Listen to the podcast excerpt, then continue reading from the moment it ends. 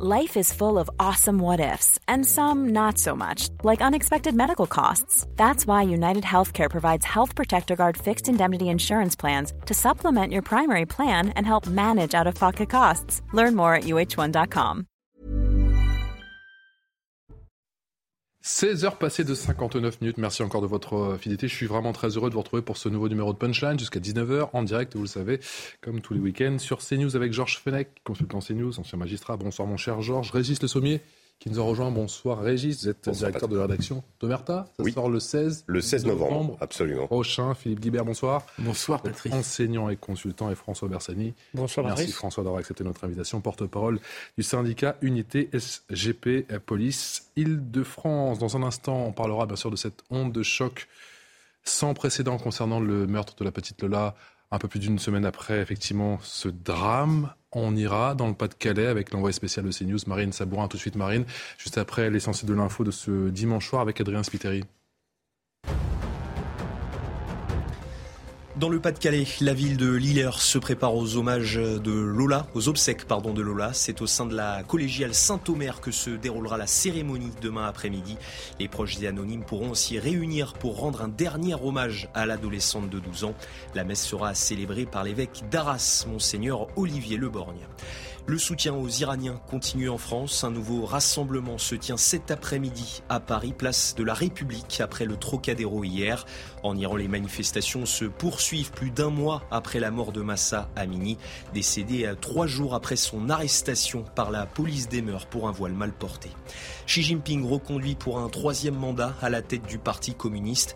Le président chinois a placé plusieurs de ses alliés au sein du comité permanent. Il doit ainsi être confirmé à la présidence du pays en mars 2023. Il devient le dirigeant le plus puissant depuis Mao Tse-tung, fondateur du régime. Et puis Francesco Bagnaia remporte le Grand Prix de Malaisie sur le circuit de Sepang. L'Italien devance Enea Bastianini et Fabio Quartararo. Il conforte ainsi sa première place au classement en MotoGP avec 23 points d'avance sur le Français. Le titre se jouera à Valence, dernière course de la saison. Merci Adrien. Le meurtre de Lola, on y, revient. Voilà plus d'une semaine. Vous savez que la France, le pays, est véritablement sidéré. Une onde de choc sans précédent. La famille réitère sa demande de respect, de dignité, alors que la jeune fille sera enterrée demain à Lillers, dans le Pas-de-Calais. Bonsoir Marine Sabourin, vous êtes l'envoyé spécial de CNews. Vous trouvez à Rang-du-Flier, ça se trouve là aussi dans le Pas-de-Calais. Que vous disent les personnes que vous avez croisées depuis quelques heures maintenant dans ce camping, dans cette commune où, où Lola allait? Eh ils sont évidemment tous sous le choc. Ils sont particulièrement attristés par ce qui est arrivé à la fillette de 12 ans, Lola. Ils nous décrivent Lola, pour certains, avec le sourire aux lèvres, d'autres eh bien, avec les larmes aux yeux. Ils nous décrivent Lola comme souriante, rayonnante, toujours là à venir discuter avec eux. Le père de Lola organisait régulièrement des tournois de pétanque et c'est Lola qui tenait la caisse. Il nous disait qu'elle eh bien, était connue hein, de tout le monde. Alors, dans ce camping où cette famille eh bien, se rendait plusieurs fois par mois, il y a un arbre qui a été planté en hommage à Lola, entouré de bouquets de fleurs, entouré de photos avec un message inscrit. Lola, tu seras à jamais gravé dans nos cœurs. Marine, les obsèques demain, vous l'avez répété, vous avez pu assister aux, préparatifs à Lillers hier? Oui, alors à Lillers, les obsèques débuteront demain, vous l'avez dit, à 14h30. Alors les proches sont invités à s'y rendre un petit peu plus tôt, à midi et demi, 13h, puisqu'ils seront filtrés à l'entrée par un proche de la famille et par la police. Il y a eh bien, des barrières qui entourent la collégiale Saint-Omer où se dérouleront les obsèques, puisque le centre-ville de Lillers sera totalement fermé. Et puis cette messe, elle sera présidée demain à 14h30 par l'évêque d'Arras, Monseigneur Leborgne. Merci beaucoup Marine. Marine Sabouin avec les images pour CNews signé Olivier Gangloff. Georges Fenech, un crime inédit, une, une, onde de choc sans précédent? Une onde de choc, euh, des précédents, si on, on regarde bien, euh, on peut même remonter très loin à l'affaire Patrick Henry, euh, vous vous souvenez, à la prise d'otage d'un petit garçon qui avait été assassiné. L'affaire Grégory? Et l'affaire Grégory, évidemment, les affaires criminelles.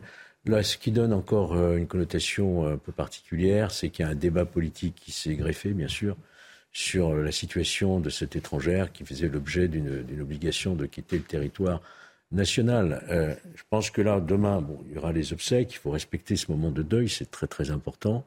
Mais nous sommes en droit aussi d'attendre peut-être une communication de la justice qui n'a pas encore été faite, à ma connaissance, aujourd'hui.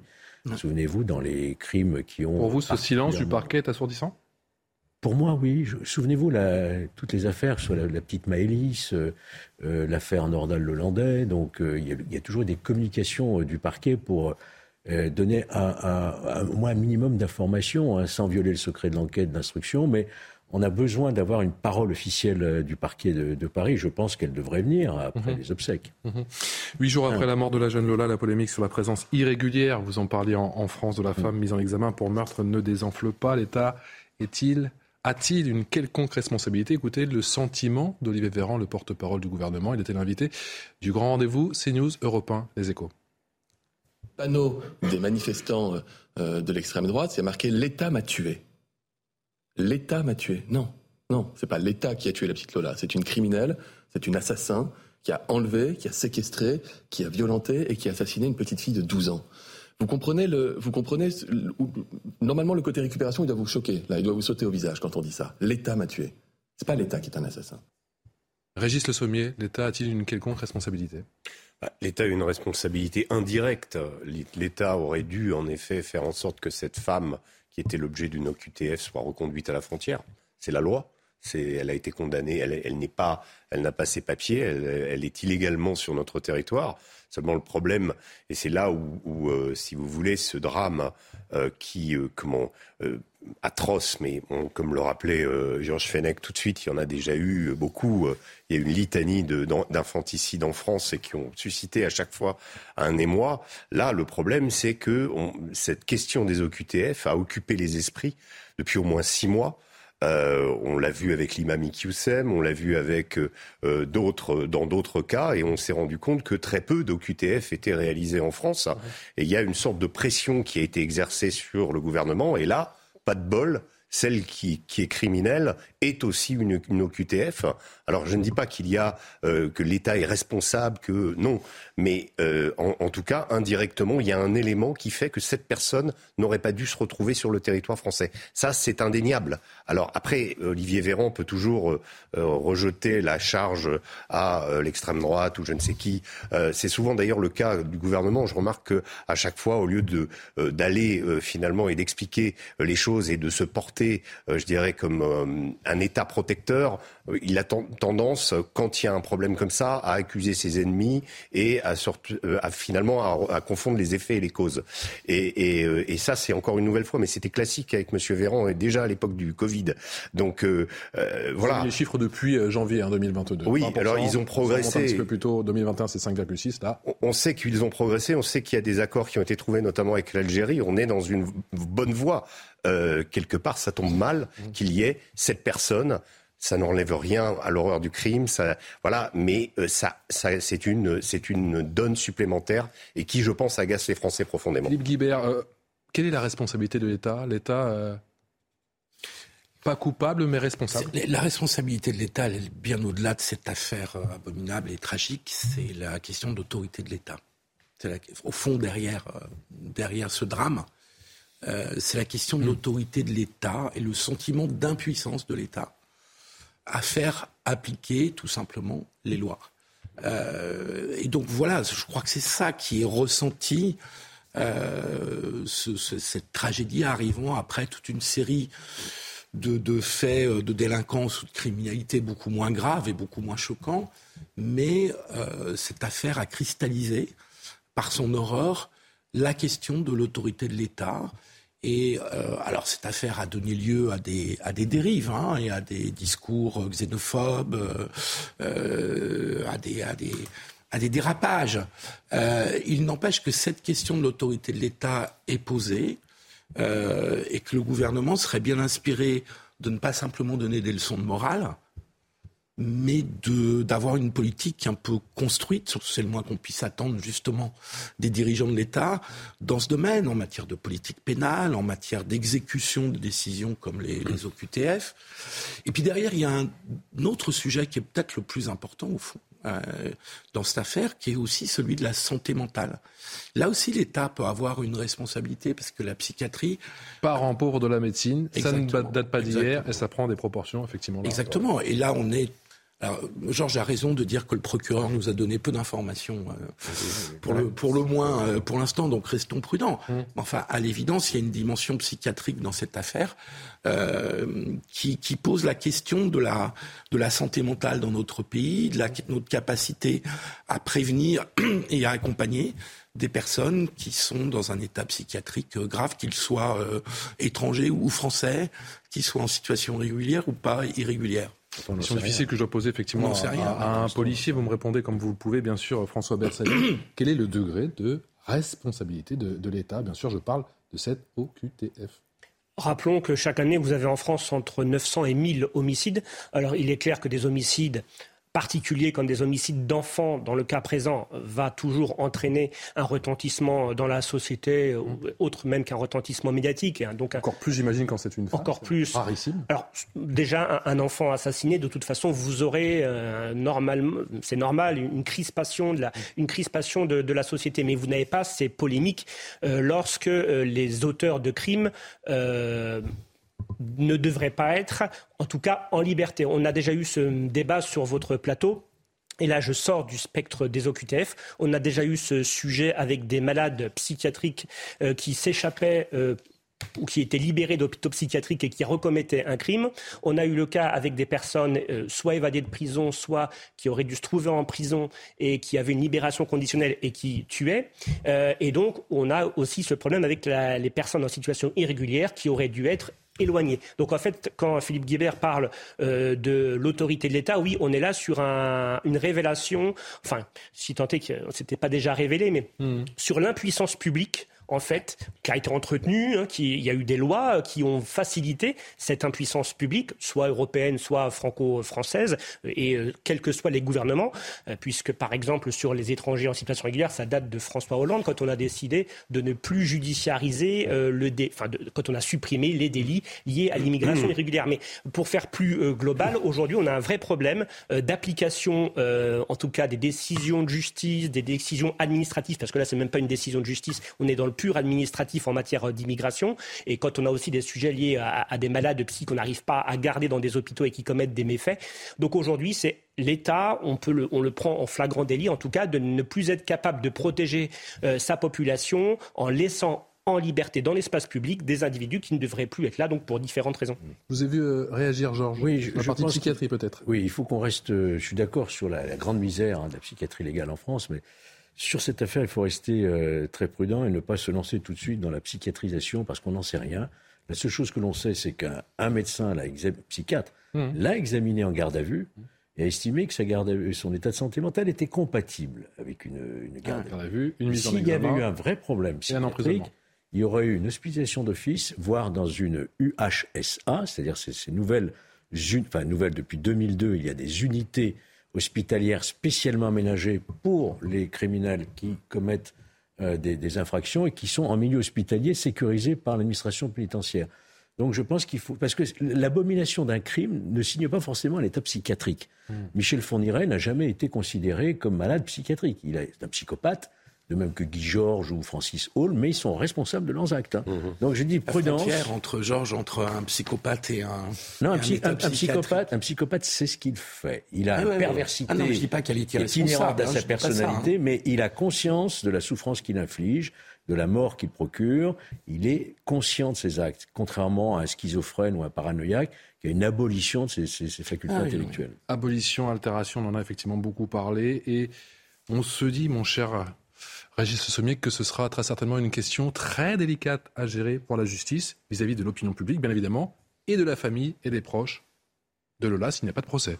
Bah, disons que euh, là, euh, je dirais que la justice est sur la sellette. Elle ne l'est pas euh, dans tous les cas, mais on sait qu'il y a quand même autour de la personne d'Éric Dupont-Moretti beaucoup de pression depuis pas mal de temps pour pour qu'il y ait une réaction de cette justice. Euh, il n'y a pas que dans, dans, dans, dans, ce, dans ces cas.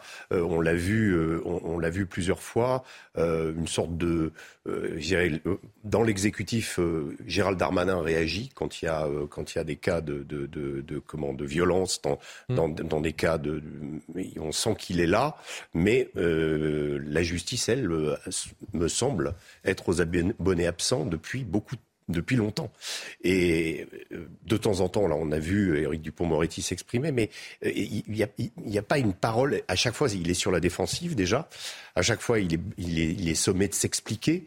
Mais on, sent que euh, voilà, il y a un peu un vide. Et là, cette l'ampleur de cette de cette affaire est telle qu'il y a un peu une obligation euh, je dirais, de la part de, de, euh, de l'État et de la justice euh, de s'exprimer vis-à-vis des Français, parce qu'il y a beaucoup d'interrogations et, on aimerait bien, on, aimerait bien voir plus ce ministre nous expliquer, nous montrer qu'il est là, tout simplement. Sur cet hypothétique procès, il y aura une pression sur la justice, vous pensez, Georges Fenech? Hypothétique, vous dites, moi je ne parle pas d'hypothèse aujourd'hui, il y aura un procès. Il y aura un procès. Pour l'instant, il y aura un procès, on sait, je rien.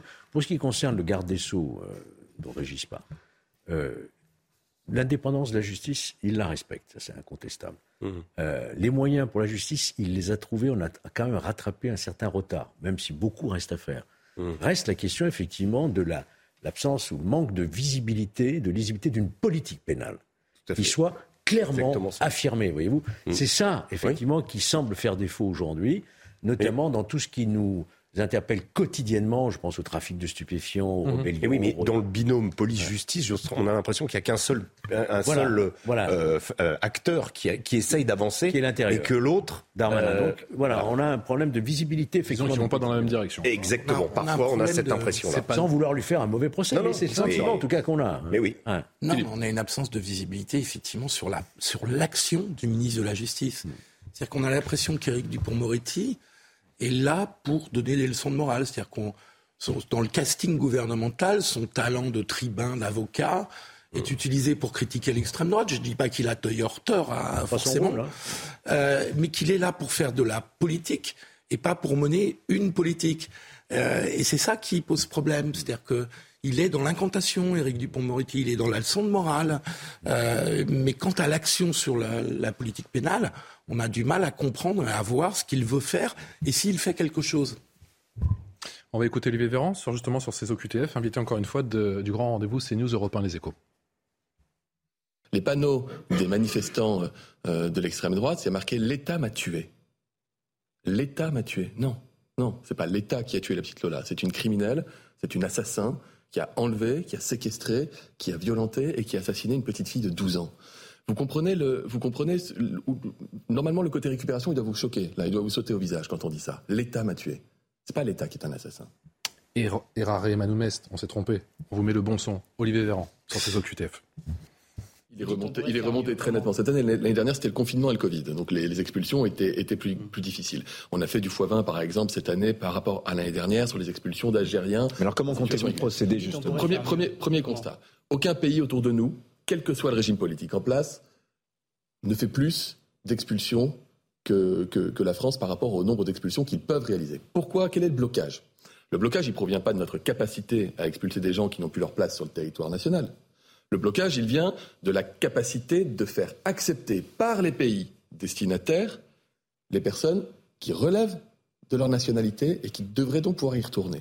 François Bersani d'SGP Police, quelle marge de manœuvre, de manœuvre pour le gouvernement français concernant ces OQTF sur le son que vous venez de voir, je pense que les, conseillers euh, du porte-parole du gouvernement ont été mal renseignés, donc ils ont mal renseigné leur porte-parole, euh, parce que le problème le plus aigu n'est pas euh, le problème des laissés-passer consulaires avec les pays qui n'accepteraient pas de récupérer leurs ressortissants. Le premier problème, déjà, je vous le disais, c'est les décisions sous François Hollande de ne plus judiciariser le délit de séjour irrégulier qui permettait d'avoir en garde à vue pendant 24 heures ou 48 heures un étranger ainsi de pouvoir éventuellement organiser dans le temps des 48 heures un éloignement euh, forcé sans avoir à remettre la personne en liberté dans l'espace public avec un OQTF. Le deuxième problème majeur, c'est les places en centre de rétention et on pourrait placer le même sujet sur les places en établissement pénitentiaire.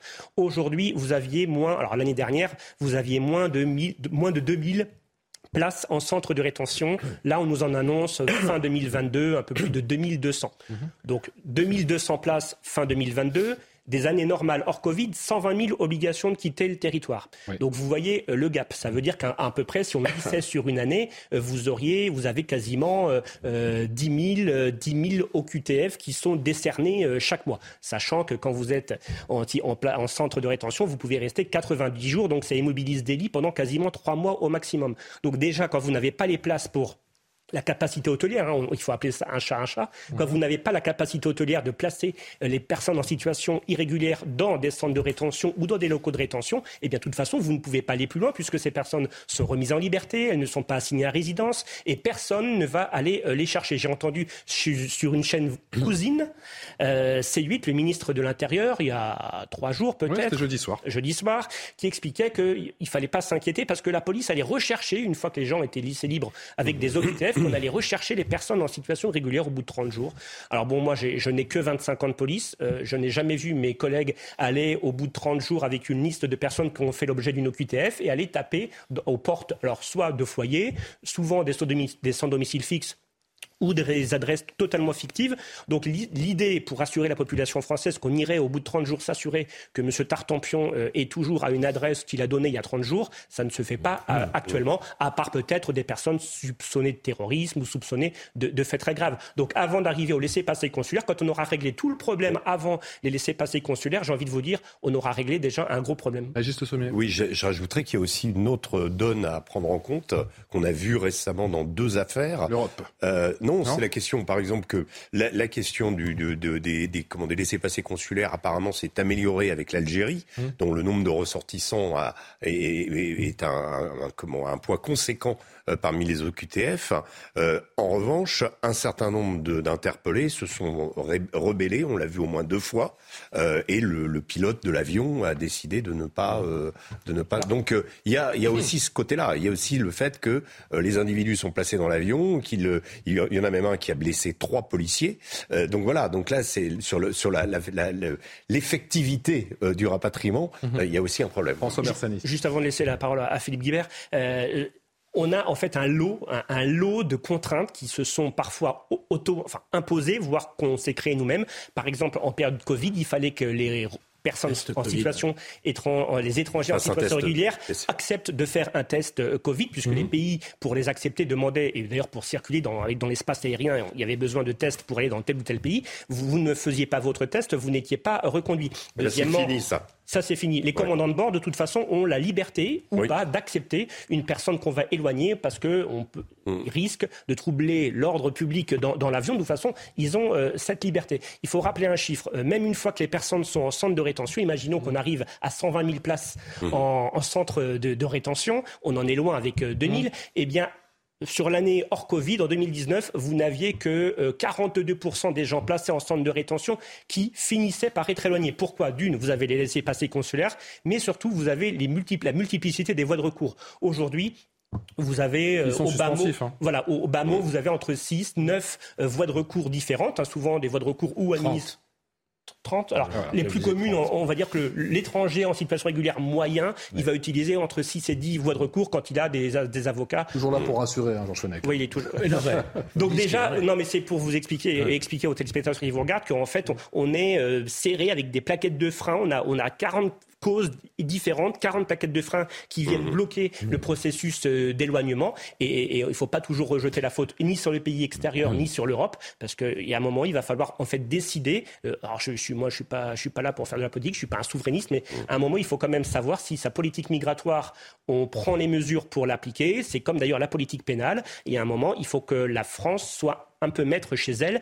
Euh, il y a des pays européens qui se sont affranchis, et des pays démocrates, hein, qui se sont affranchis de certaines euh, conventions euh, européennes qui les empêchent aujourd'hui de reconduire les gens qu'on ne souhaite plus sur son sol. Georges, on en parlera plus longuement, euh, bien évidemment, à 18h, mais quel espoir fondez-vous dans ce nouveau système de frontières intelligentes avec ce nouveau fichier dont j'ai entendu parler, qui devrait se mettre en, place, je crois, en mai 2023, une alerte qui se déclenchera dès qu'une personne dépasse, par exemple, son titre de séjour Ça ça, ça, donnerait pardon, un meilleur traçage avec un outil donc, qui serait mis en place à partir de, mai 2023. Dans quelle mesure, effectivement, l'informatique Très bien, très bien, mais ça va être encore la, la, difficulté de contrôler, de surveiller. Moi, ce que je veux dire, c'est que les IQTF. Moi, je préfère les appeler des IQTF que des, invitations à quitter le ouais, C'est plus une invitation en réalité. Voilà, monsieur, vous remet un papier, vous devez rentrer chez vous. Vous avez 30 jours euh, pour mmh. organiser votre départ. Mmh.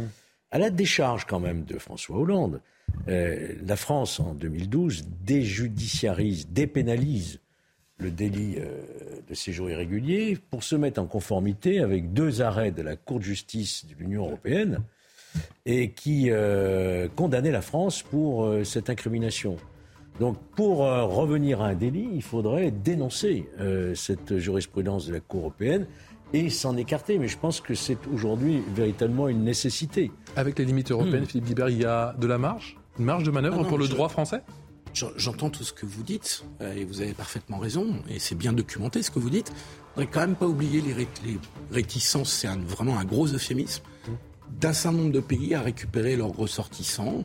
Ce ne sont pas des États de droit, les régimes dont on parle, euh, ou pas, en tout cas pas des États de droit au sens européen du terme. Il y a beaucoup plus d'arbitraire et ce ne sont pas toujours des démocraties aussi euh, développées ou poussées que, que la nôtre. Et donc, euh, n'oublions pas aussi l'importance de la négociation avec, euh, avec ces pays, même si ce que vous dites sur les recours, sur les centres de détention, sur la jurisprudence de la Cour européenne sont des, des freins incontestables. Vous restez avec nous, on parle de la guerre en Ukraine. Négocier avec, le Maroc ou l'Algérie. On parle de la guerre en Ukraine, vous restez avec nous dans un instant avec la prise de parole sur cette conférence de la paix signée Emmanuel Macron. Mm. Et on se posera notamment avec Régis Le Sommet sur la situation de Kherson, évacuation en urgence des pro-russes et le spectre d'une attaque inédite. A tout de suite. 17h passées de 31 minutes sur CNews. Le rappel des titres, Adrien Spiteri. Des policiers pris à partie en Seine-Saint-Denis. En intervention à Montreuil dans la nuit de vendredi à samedi, les forces de l'ordre tentaient d'arrêter un individu qui effectuait un graffiti. Ils ont été ciblés par des tirs de projectiles et pots de peinture, vous le voyez sur ces images. Pour écarter la foule, les policiers ont dû faire usage de leurs bombes lacrymogènes.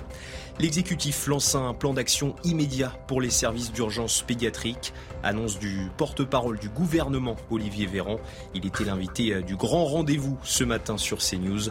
Vendredi, euh, plus de 4000 soignants avaient signé une lettre ouverte au président de la République. Il dénonçait la saturation des services. Et puis des coupures d'électricité imposées à Kiev après des frappes russes. Objectif stabiliser la fourniture en électricité. Ces coupures touchent différents quartiers de la capitale. Elles devraient durer plusieurs heures. Merci Adrien, on parlera justement dans cette demi-heure de ces coupures d'électricité, notamment imposées euh, à Kiev. On est toujours avec Georges Fenech, Régis Le Sommier, Philippe Guibert et François Bersani, qui est porte-parole du syndicat Unité SGP police Île-de-France. Cette question à présent, Carson, est-elle le futur épicentre de la, guerre en Ukraine? Sous pression des troupes ukrainiennes, les dirigeants pro-russes viennent de lancer un appel à l'évacuation en urgence de la population. Et ce n'est pas forcément très rassurant pour les Ukrainiens. Écoutez-les.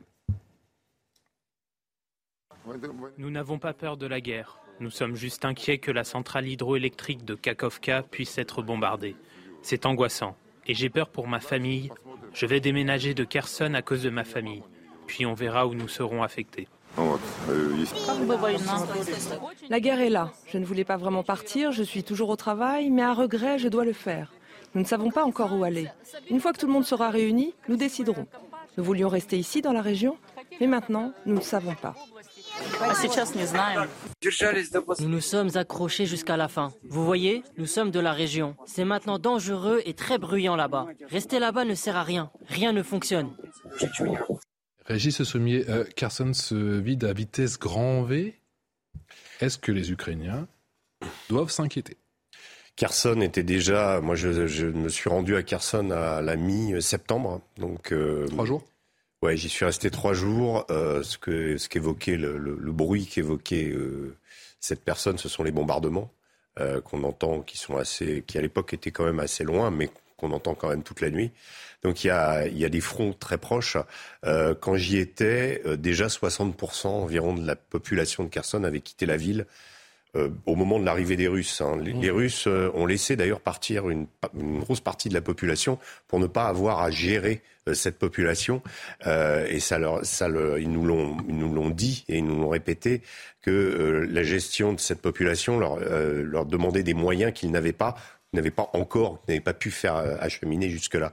un exemple qu'on ne connaît pas, par exemple, c'est que dans la ville de Kherson, les échanges financiers se font en grivnia, qui est la, la monnaie ukrainienne, et non pas en rouble. Pourtant, c'est une zone qui a été annexée, tout simplement parce que les Russes n'ont pas injecté assez de roubles et donc, ils, ils autorisaient de facto euh, la population à euh, commercer ou à continuer à commercer en monnaie ukrainienne. Donc ça, c'est des, des, données importantes. Ensuite, les, la population de Kherson, moi, de ce que j'en ai vu, ce sont essentiellement des personnes âgées, euh, des personnes malades, qui n'avaient pas pu partir ou qui n'avaient pas de famille ou qui n'avaient rien d'autre en dehors de cette ville. Donc là, euh, l'idée de, euh, j'entends un peu, j'ai entendu que certains disaient oui, c'est, on va en faire des otages, etc. Mmh. Quand vous discutez avec ces populations, ce sont plutôt des populations qui sont pro-russes. Euh, puisque ceux qui ne l'étaient pas euh, sont partis. Donc euh, dire que les Russes font des otages de leur propre population, enfin de leurs propres sympathisants, on va dire, c'est un peu exagéré, je pense. le problème de Kherson étant aussi le ravitaillement. c'est une ville, par exemple, moi j'étais dans un hôtel, c'était le seul point d'eau dans le quartier. C'est-à-dire que les gens faisaient la queue le matin avec des bidons d'eau pour venir dans cet hôtel. il y avait un, tuyau et c'était là que les gens prenaient l'eau. Donc la, la difficulté difficulté, c'est depuis que le pont Antonovski, qui est le pont qui relie euh, la partie ouest du, est du Dniepr au, à l'ouest a été visée euh, par des frappes euh, de, de missiles Mars au, fin août. Eh bien, l'approvisionnement de la ville se fait par des barges qui ont été installées par l'armée russe, qui permet au, au, comment, à, à, la fois à l'équipement militaire, mais aussi aux camions de rejoindre Kherson pour le ravitailler. Donc c'est c'est une ville extrêmement compliquée à ravitailler dans le cadre d'une offensive.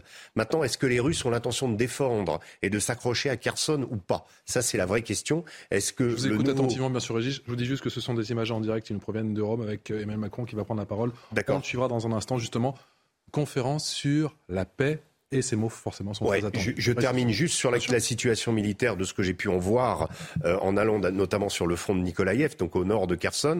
Eh bien, c'est que cette ville est quand même extrêmement défendue par les Russes. Il y a au moins cinq rideaux défensifs qui ont été installés. Vous avez euh, des tranchées un peu partout dans la campagne autour. Donc la, la question, c'est est-ce que les Russes vont se replier euh, à l'ouest du, à l'est du Dniepr. Ils vont traverser avec leurs équipements. Et on sait que bah, dans une guerre, un fleuve, c'est euh, la ligne euh, de défense la plus idéale, surtout vu la taille du Dniepr. Ou est-ce qu'ils vont s'accrocher à la ville de Kherson? Une donne qu'on oublie aussi, c'est que Kherson est un port qui peut être aussi ravitaillé, même si c'est plus compliqué.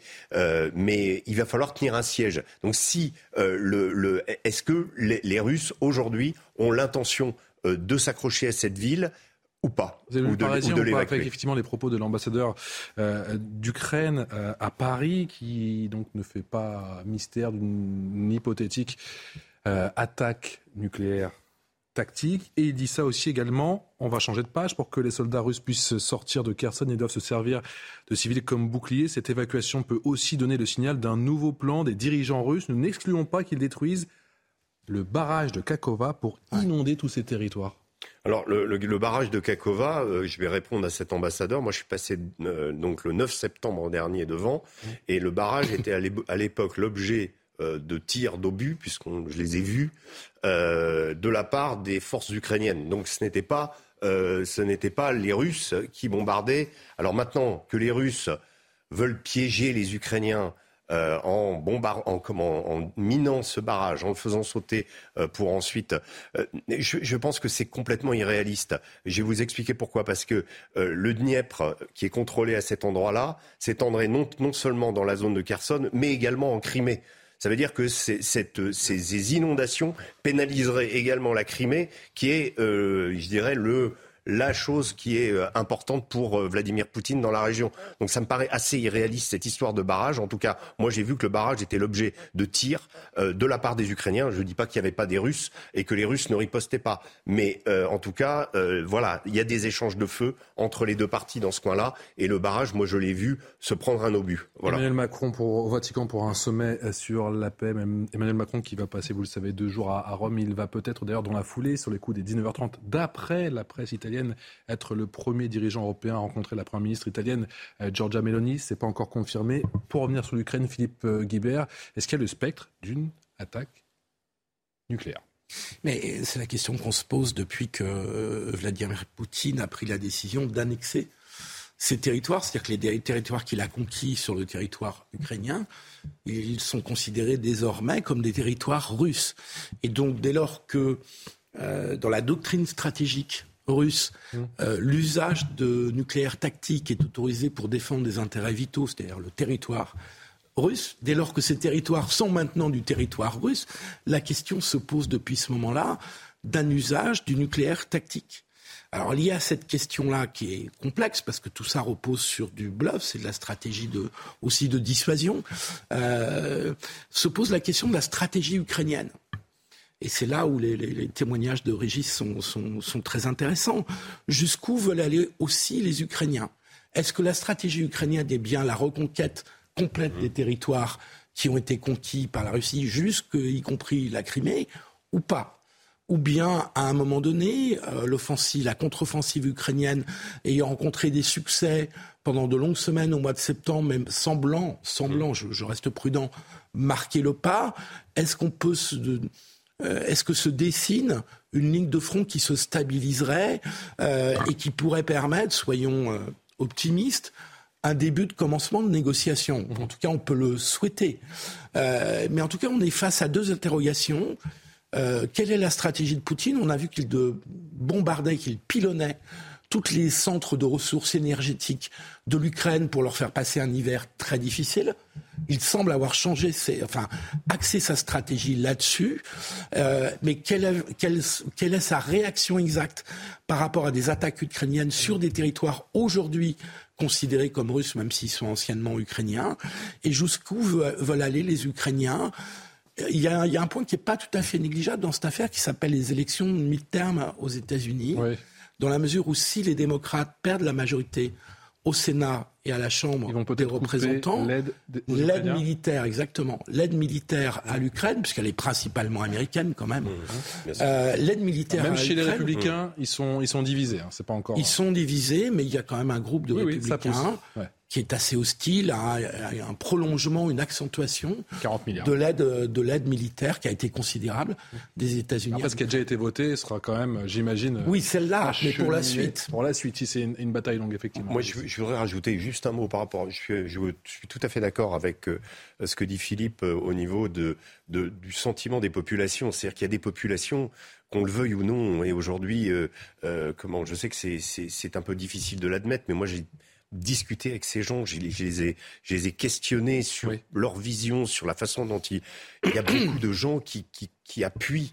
euh, l'intervention des Russes dans les zones russes, les autres étant partis. Et, et, ça et le problème qui va se passer, c'est pas tellement, je pense, sur la question de Kherson ou la question de Zaporizhia, qui sont les deux oblasts euh, nouveau envahi par la Russie, c'est la question du Donbass.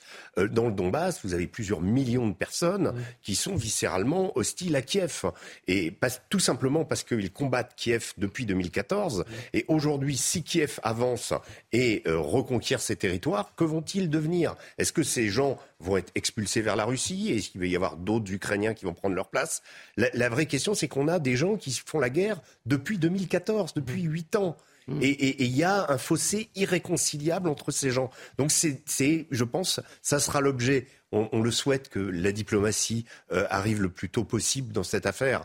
Euh, maintenant que l'Ukraine, euh, si elle conquiert des territoires, révise aussi et reconsidère cette question du Donbass, qui, je le rappelle, avait été à laquelle une réponse avait été apportée dans le cadre des, accords de Minsk, qui n'ont hélas jamais été appliqués. Georges Philippe Guibert vient de faire allusion effectivement euh, aux Américains, qui, on le sait, hein, sont les principaux pourvoyeurs d'armes à l'Ukraine. 40 milliards, on le rappelle, rien que ça. Dans quelle mesure la France peut jouer un rôle dans ce conflit? On sait qu'Emmanuel Macron va encore une fois prendre la parole depuis Rome dans un instant à l'occasion d'un sommet pour la paix. Quel espoir pour la paix et quel rôle peuvent jouer les Français? La France, ça reste d'abord une puissance nucléaire, déjà, donc ça nous autorise quand même à parler. Et puis le président Macron, on l'a bien vu, euh, fait ce qu'il peut. Parler ou peser? Peser également, bien entendu, mais faisons partie de l'OTAN, ne l'oublions pas. Demain, ça fera huit mois que ce conflit a commencé. Exactement. Et moi, depuis le début de ce conflit, nous entendons parler euh, d'un risque nucléaire par-ci, par-là. à tel point qu'on en arrive à banaliser euh, la question. Moi, je crois, enfin, en tout cas, euh, euh, le représentant de l'OTAN a, clairement dit que si jamais il y avait l'utilisation même d'une arme tactique, l'OTAN détruirait toute l'armée russe. Euh, il l'a clairement dit, vous vous souvenez. donc, euh, donc euh, je, crois que Poutine... Des éléments américains aussi opèrent actuellement en Roumanie. Hein. La 101e Airborne a envoyé des éléments directement qui jouent, qui, sont en train de faire un exercice avec l'armée roumaine, donc quasiment à la frontière de l'Ukraine. Et ça traduit quoi? Bah, ça veut dire qu'il y a des soldats américains qui sont prêts à intervenir en Ukraine directement. Que le, le, le, risque, Poutine, je pense qu'évidemment, il doit, il doit le mesurer, mais ça serait vraiment là, l'utilisation d'une arme tactique, ce serait hmm. vraiment une escalade qui risque d'entraîner cette fois-ci un vrai conflit mondial. Quoi. Comment prendre, ça. comment Pas forcément par des répliques nucléaires, hmm. mais en tout cas par des armes conventionnelles. Mais alors comment hmm. prendre la menace au sérieux sans pour autant dramatiser, Philippe Guibert? L'équation est quand même compliquée là. Oui, mais il faut prendre la main. Enfin, j'imagine que tout le monde prend la menace au sérieux, mais j'imagine aussi que Vladimir Poutine euh, on peut dire, faire plein de critiques et j'en ferai plein euh, sur Vladimir Poutine, mais je ne pense pas qu'il soit complètement irréfléchi. Euh, quand bien même il est un dictateur euh, et qu'il a envahi un pays. je ne crois pas qu'il soit complètement irréfléchi. Et donc je pense que dans sa réflexion, difficile d'être dans la tête de Vladimir Poutine, hein, mais je pense que l'usage, l'usage du nucléaire tactique fait franchir un seuil au conflit, comme tu le rappelais, Georges, à l'instant, qui fait, ferait entrer ce conflit dans une autre dimension. Et je pense quand même, parce que ça fait un peu plus d'un mois maintenant que les territoires, ces territoires ukrainiens du sud et de l'est ont été annexés par la Russie, et les Ukrainiens ont continué, ont poursuivi leur offensive. Ce qu'on peut simplement constater factuellement, c'est que la réponse de Vladimir Poutine n'a pas été l'usage du nucléaire tactique, mais ça a été un changement de stratégie en bombardant toutes les ressources énergétiques euh, qui font fonctionner l'Ukraine. Donc on a un premier élément de réponse. Bien sûr, il faut prendre au sérieux cette menace. Mais en tout cas, pour l'instant, Poutine n'a pas utilisé cette réponse dans le cadre de l'avancée des troupes ukrainiennes, de la contre-offensive ukrainienne. Je, rajouterais sur la, la, partie militaire et le développement justement de la contre-offensive ukrainienne, mmh. c'est qu'il y a le, évidemment le facteur hiver qui va arriver, là, bah qui est en train de s'installer, et que chaque euh, adversaire euh, cherche à pousser son avantage. Les Russes, évidemment, euh, vous l'avez rappelé, euh, détruisent les centres d'énergie pour essayer de rendre l'hiver plus pénible aux habitants de l'Ukraine. On parle de température à quoi? Moins 30, moins 35 ah bah, Oui, on est dans, la, on est dans, le, dans le front de l'Est, on est euh, dans quelque chose voilà, qui est de notoriété publique comme étant extrêmement froid et dans lequel l'absence, justement, l'absence d'énergie va pénaliser les Ukrainiens. Et de l'autre côté, vous avez les Ukrainiens qui essayent de pousser leur avantage militairement dans le cadre de cette contre-offensive au maximum parce qu'on sait que quelque part au niveau de la détection, au niveau, au niveau des drones qui jouent un rôle considérable euh, dans, ce conflit, eh bien euh, le mauvais temps est un facteur euh, comment, handicapant. Donc on va revenir à une configuration plus classique de guerre en hiver avec des mouvements de troupes plus difficiles. Il y a ce qu'on appelle la fameuse Rasputitsa, c'est-à-dire euh, ça va être des pluies d'abord, donc des pluies qui vont euh, créer de la boue et empêcher justement certaines unités de se déplacer. Ces boues, on les retrouvera au printemps.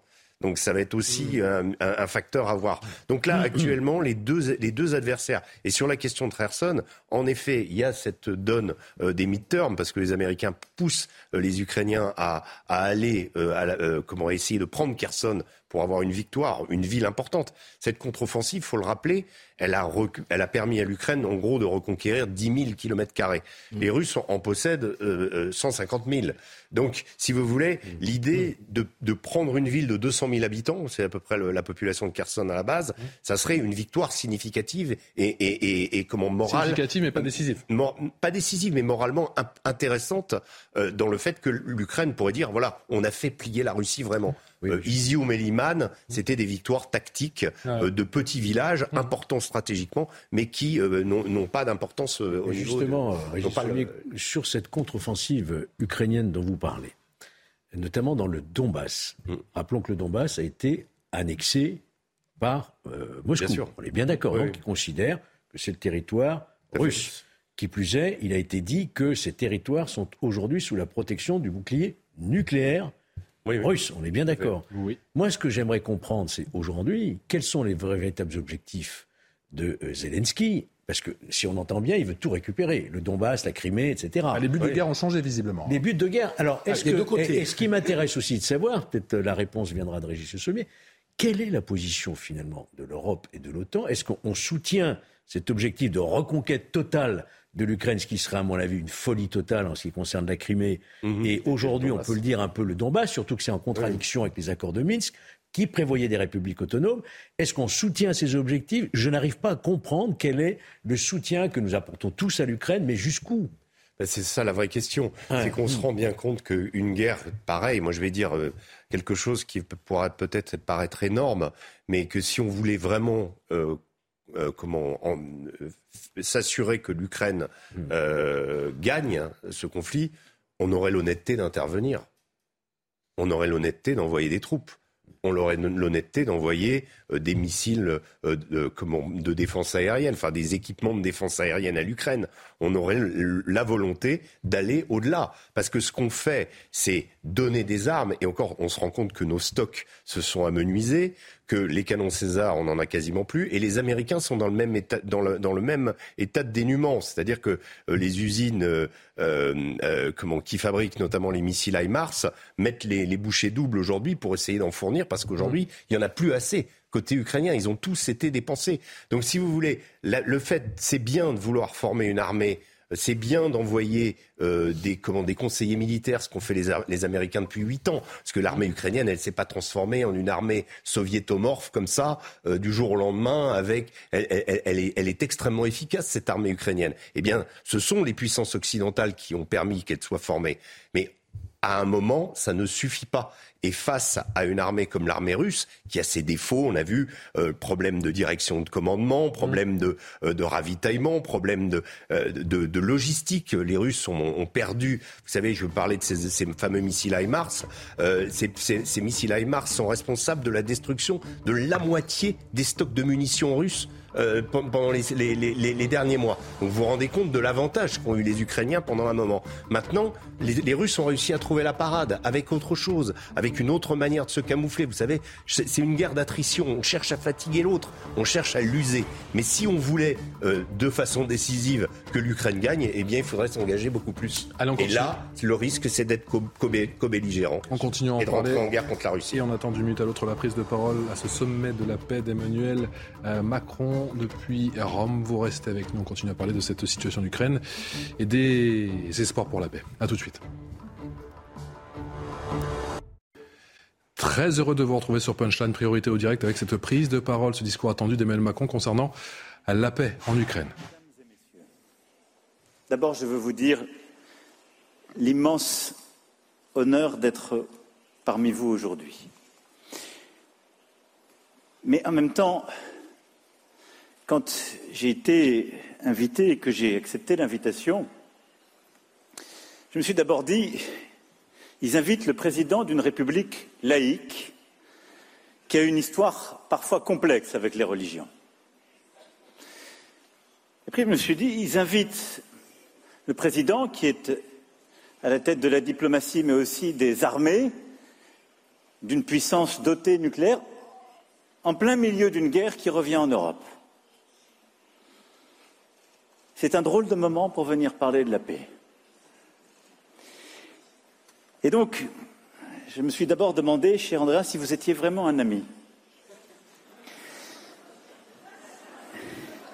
Et reprenant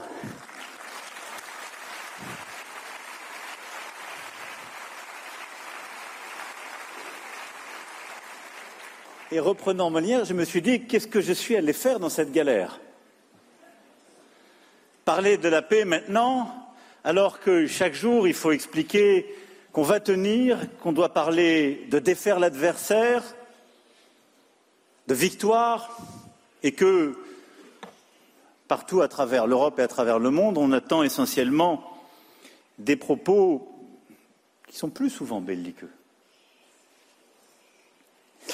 Mais je me suis aussi souvenu de ces moments qui, ces dernières années, m'ont profondément marqué, m'ont beaucoup apporté ceux d'échange. Vous avez eu l'amitié d'évoquer les Bernardins. Je me souviens aussi l'hôtel de ville de Paris de l'échange avec les protestants. Il y a quelques jours encore, à la grande mosquée de Paris, le grand rabbin s'en souvient sans doute aussi avec les juifs de France. Et puis, des lieux parcourus à travers le monde, et je retrouve ici plusieurs visages amis, de Jérusalem à Mossoul, jusqu'aux confins de l'Afrique, et de l'importance de ce dialogue. Et donc, quand j'ai appelé hier André Riccardi, je lui ai dit, mais qu'est-ce que vous attendez de moi? Il m'a répondu quelque chose qui m'a réconforté. Il m'a dit, dites-nous ce que vous attendez des religions dans ce moment. D'abord, quelqu'un qui vous répond comme cela, c'est assez rare pour un président de la République. Et donc je me suis dit, c'est ce que je vais tâcher de faire. Mais surtout, je pense que dans le moment, et précisément dans le moment que nous traversons, vos journées de travail, ce dialogue que vous avez instauré,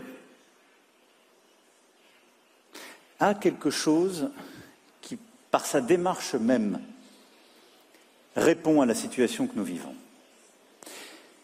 Parce que décider de rassembler toutes les religions, mais aussi les familles philosophiques, les convictions, les responsables, les associations. C'est agir de manière concrète pour ce multilatéralisme de plusieurs ordres, mais c'est créer un dialogue et donc l'art d'une forme de déséquilibre. Et c'est, comme je le disais, un moment où on ne parle que de victoire ou de défaite, accepter d'être en quelque sorte intempestif, et parler de paix. C'est pour, cela que je suis devant vous aujourd'hui.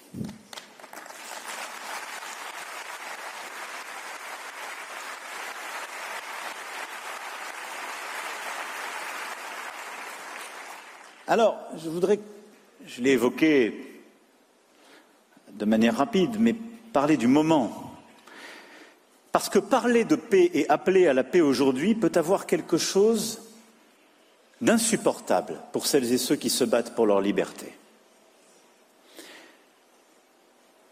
Et donner le sentiment d'être en quelque sorte trahi. Et je le dis, dans un pays qui a pu connaître, qui a connu l'occupation et où parfois celles et ceux qui défendaient la paix pouvaient n'être pas compris et être vécus comme des porteurs de défaite. Ne laissons pas la paix être aujourd'hui en quelque sorte capturée par le pouvoir russe. Ça n'est pas leur mot. Il n'est pas à eux, ils ont fait même le contraire. Et la paix aujourd'hui ne saurait être la consécration de la loi du plus fort, ni le cessez-le-feu, ce qui viendrait consacrer un état de fait.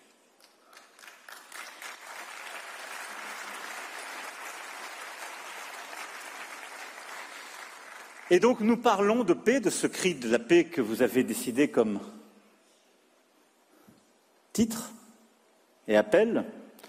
Et vous allez travailler ensemble pendant tous ces jours, au moment même où les Ukrainiennes et les Ukrainiens se battent, mais pour résister, pour défendre leur dignité, pour protéger leurs frontières et leurs territoires et leur souveraineté nationale. Mais une paix est possible, celle-là seule qu'ils décideront quand ils le décideront et qui pourra respecter leurs droits de peuple souverain.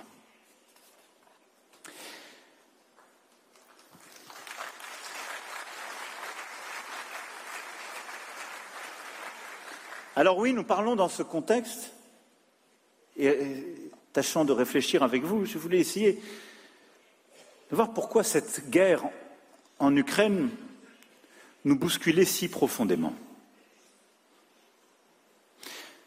D'abord parce que, vous l'avez dit, même président, le président Mattarella un instant, elle signe le retour de la guerre sur le sol européen. Et notre Europe avait réussi ce miracle de chasser la guerre de son sol jusqu'alors. Ensuite, parce qu'elle implique une puissance dotée de l'arme nucléaire. Rien ne justifie cette guerre, rien ne l'explique.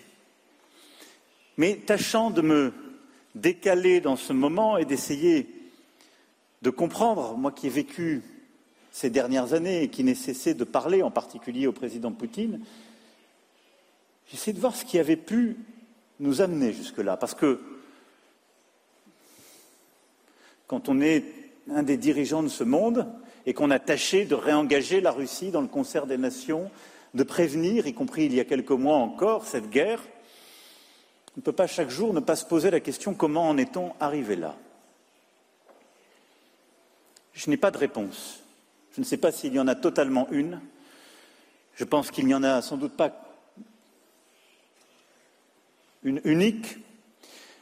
Et je pense qu'aucune réponse ni ne justifie, ni n'explique, ni ne légitime quoi que ce soit.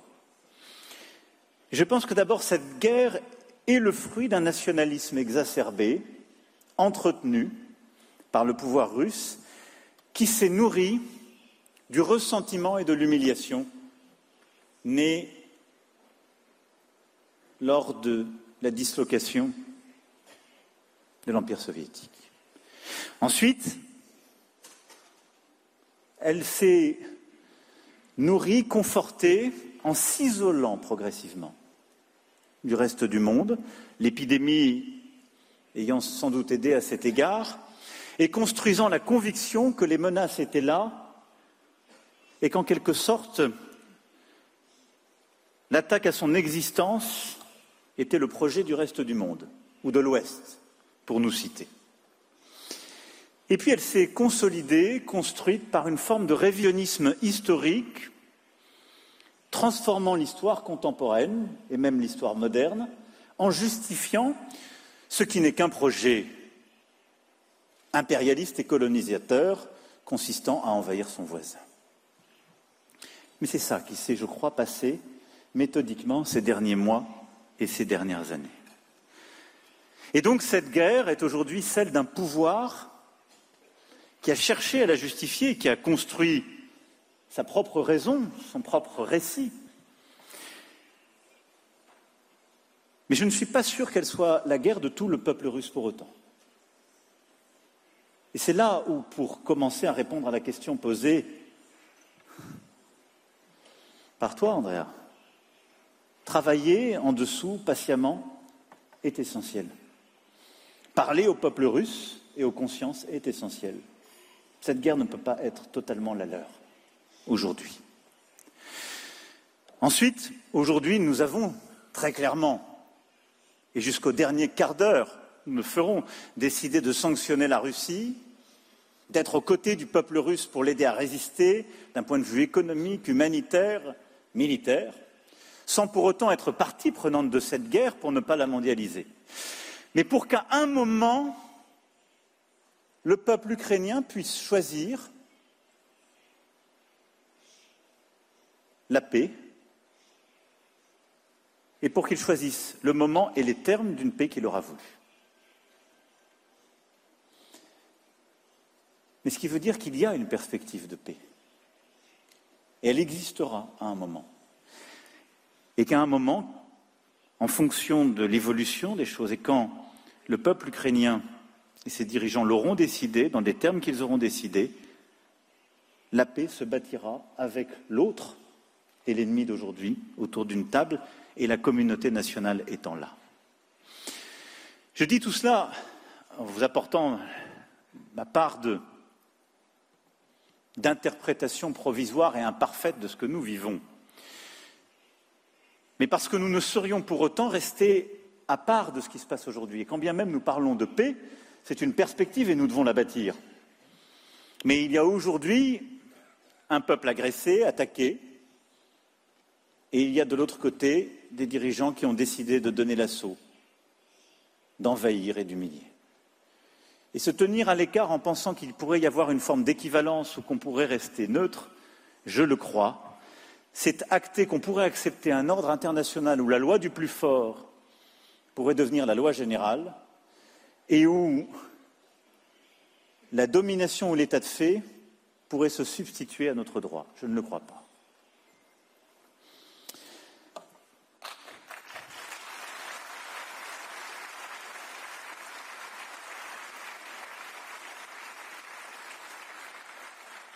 Cette guerre est là donc, et elle percute notre Europe, nous bouleverse, change nos vies. Et je ne veux pas qu'elle fasse non plus oublier les autres guerres que vous avez évoquées. Celle dans le Caucase et que subit le peuple arménien, celle en Syrie, en Irak, celle dans la corne de l'Afrique, celle du Proche et Moyen-Orient, au continent africain, le Mozambique a été aussi évoqué ou à travers le monde, qui aujourd'hui bouscule des peuples entiers, les pousse dans la misère, la famine, parfois l'exil. Mais parler de la paix, c'est aussi parler de ce qui traverse nos sociétés, qui ne sont pas forcément en guerre, mais qui vivent le retour de la violence, et qui vivent le moment que nous traversons, oscillant entre le retour des colères et des grandes peurs, doutant des vérités qui permettent de construire un commun, et où tant et tant dans nos sociétés sont plongés, au fond, dans une forme de solitude, qui, je le crois, est l'un des grands drames des temps que nous vivons, et où dans beaucoup de nos pays, en Europe en particulier, nos peuples ont ce sentiment de perdre le contrôle de leur vie, de leurs histoires, de leurs repères. Je dis cela parce que ce trouble en quelque sorte que nous vivons, et qui traverse toutes nos sociétés, même quand elles ne sont pas en guerre, cette inquiétude qui renaît de la solitude, d'une forme de relativisme qui se généralise, de l'immensité des défis qu'il y a face à nous, celui du changement climatique, celui des grandes inégalités liées à notre organisation contemporaine, au fond, font naître et font revenir, y compris dans notre Europe, les ferments de la guerre. Et ils ont à chaque fois les mêmes racines. Les nationalismes fermés que nous ne devons jamais confondre avec le patriotisme, mais qui sont la volonté de repli, d'exclusion de l'autre et de domination d'un peuple ou d'une nation sur l'autre, du rejet de l'autre dans nos sociétés.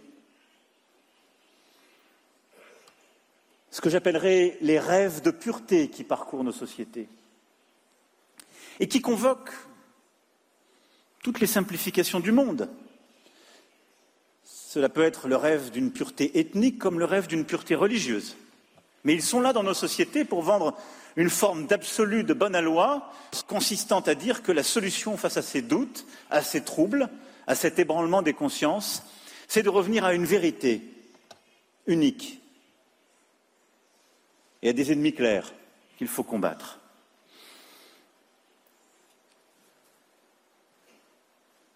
Et donc, vous le voyez, j'arrive devant vous inquiet. Alors face à ces défis, celui de la guerre en Europe, celui des guerres qui existent par ailleurs et des ferments qui reviennent dans nos sociétés, que peuvent les religions?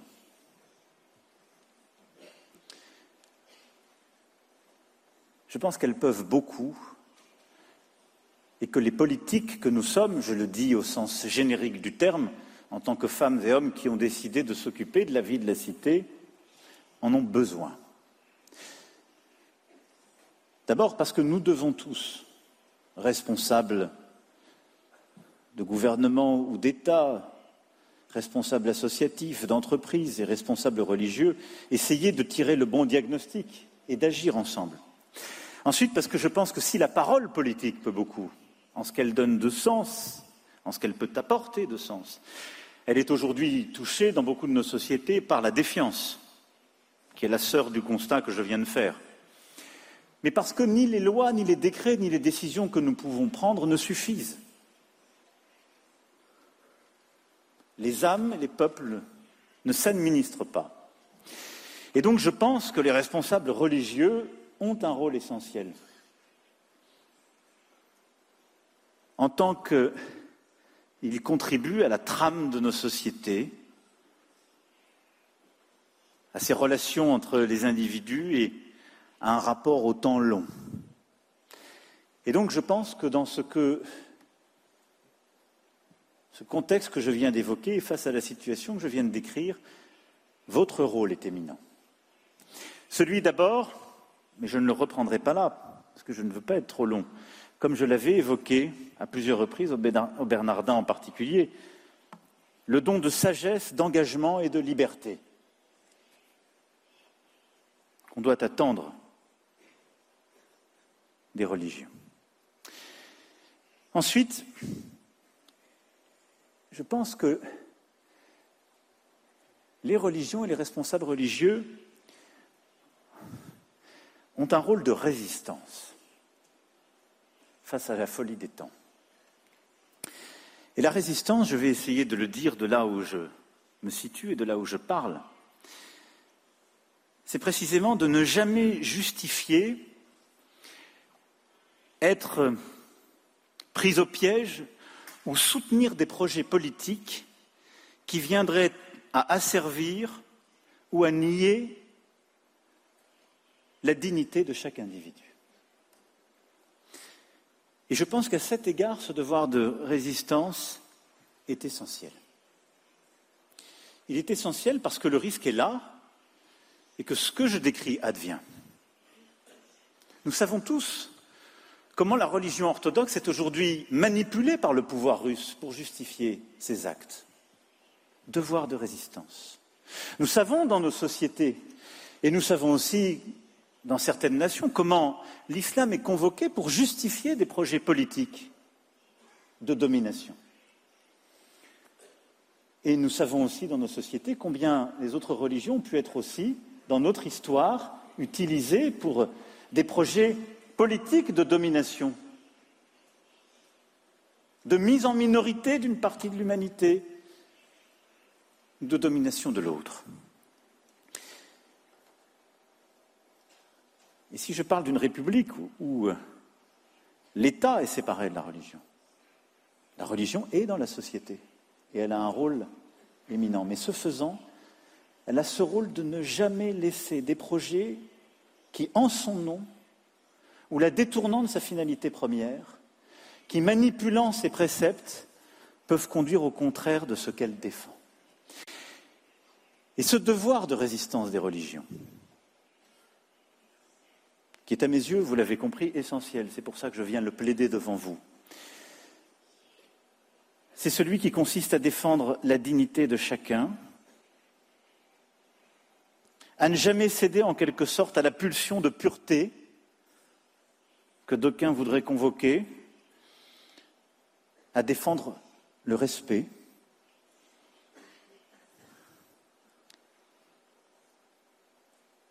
le devoir de prendre soin des plus fragiles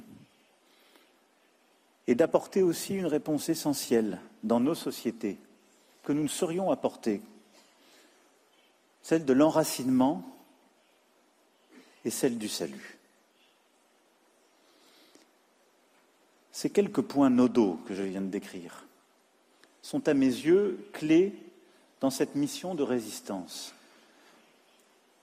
Quand la guerre est là, ou quand le trouble que j'essayais de décrire très rapidement revient dans nos sociétés. À chaque fois qu'une hégémonie s'installe, que la négation de l'autre est là, les religions jouent un rôle essentiel en défendant les quelques principes que je viens d'évoquer. C'est en particulier ce que j'ai pu voir à l'œuvre et que les chrétiens d'Orient défendent du Liban à Mossoul en passant par l'Arménie, porter une part d'idéal indispensable et une capacité à dialoguer, à ne pas céder à ce qui serait la loi du plus fort, qui immanquablement conduite à l'effacement de l'autre. Et puis la dernière chose, c'est que je pense que les religions ont évidemment un message d'universalisme à porter.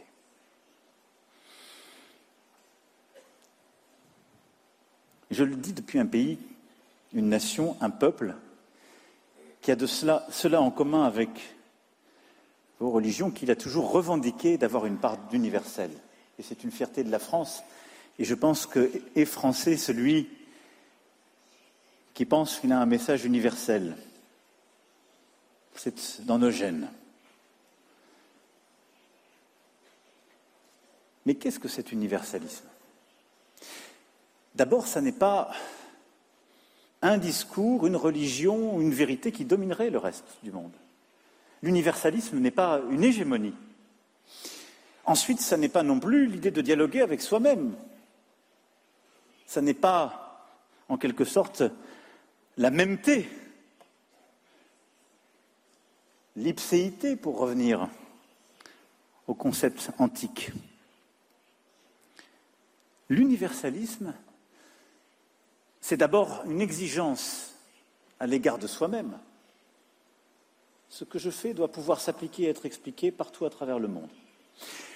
Mais c'est une volonté de comprendre ce que nous faisons à l'échelle du monde et de dialoguer avec les autres et de chercher la part d'universel irréductible en chacun d'entre nous. Et l'universalisme, c'est précisément ce qui vise à bâtir cette unité de la nature humaine et à reconnaître ce faisant, car c'en est le sous-jacent, la dignité de chaque être humain. C'est pourquoi l'universalisme est à mes yeux le meilleur antidote contre le, relativisme contemporain, le meilleur antidote aussi contre la fracturation du monde à laquelle nous assistons, qui consiste en quelque sorte à consacrer dans trop d'endroits du monde la loi du plus fort ou qui consisterait à renvoyer certains principes dans une forme d'historicité ou de régionalisme. Car nous voyons aujourd'hui monter partout à travers le monde, d'Asie, en Afrique, en Amérique latine, des voix qui s'élèvent et qui nous disent l'égalité entre les femmes et les hommes, c'est une notion occidentale. Ce que vous défendez ici ou là, c'est une notion occidentale. Non, la dignité de tout être humain, l'égalité entre les sexes, les valeurs que nous portons et que les religions défendent sont des valeurs universelles en ce que leur soubassement est la dignité de, chaque être humain, mais en tant qu'elles se tressent, qu'elles cheminent dans les sociétés par un dialogue incessant entre religions, entre formations politiques, et parce qu'elle dessine un horizon que je ne crois pas dépassable. Surtout, cet universalisme, celui auquel vous contribuez, historiquement, philosophiquement, et pour lequel nous avons plus que jamais besoin de vous aujourd'hui, c'est celui qui permet de prévenir l'humiliation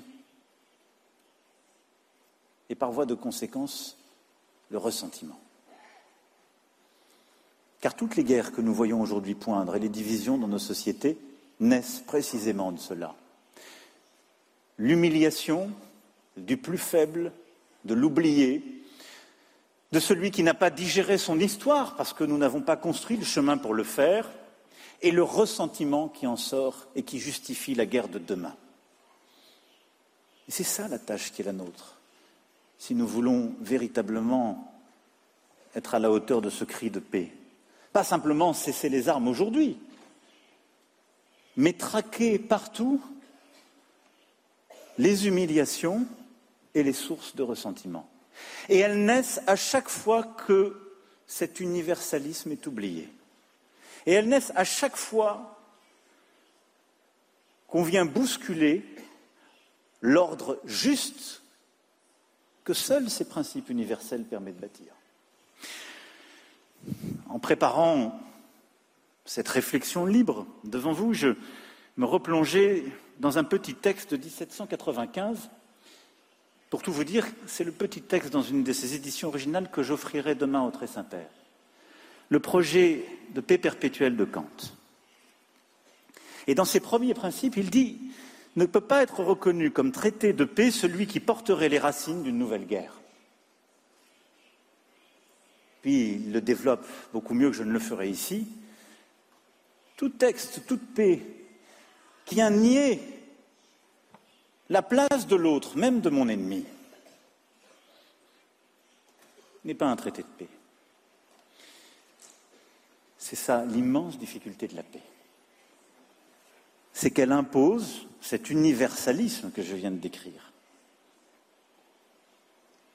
Mais un pas vers l'autre et donc un déséquilibre. C'est ce qui fait qu'elle est précaire. Et que, quand les temps sont difficiles et que le trouble se réinstalle, elle est souvent si fragile face aux discours belliqueux et à celles et ceux qui vous voudraient faire croire que la vérité est plus pure que cela. La paix est impure, profondément, ontologiquement.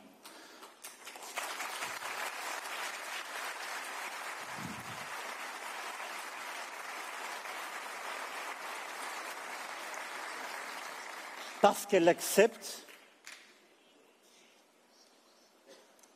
une série de déséquilibres, d'inconforts,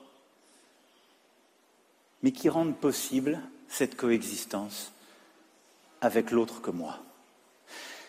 Et je le dis ici pour nos amis qui viennent du monde entier, l'Europe, et en particulier l'Union européenne, sont un trésor à cet égard. Et nous, nous pouvons le dire parce que nous avons construit notre Europe sur des millénaires de guerre civile. L'Europe était le continent qui avait la plus grande expertise en matière de guerre. Guerre de religion, guerre politique, guerre hégémonique. Et notre Union européenne est ce petit trésor de paix parce que nous avons décidé que nous allions construire un équilibre bâti sur la connaissance et la compréhension de l'autre, l'absence d'hégémonie. Il n'y a pas de plus fort dans notre Union européenne. Il n'y a que des semblables et des égaux.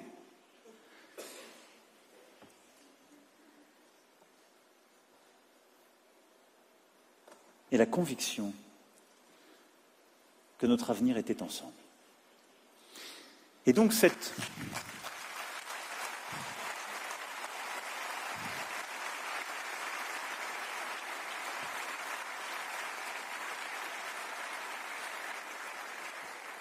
Je crois que ce message de l'Europe est un message à vocation universelle.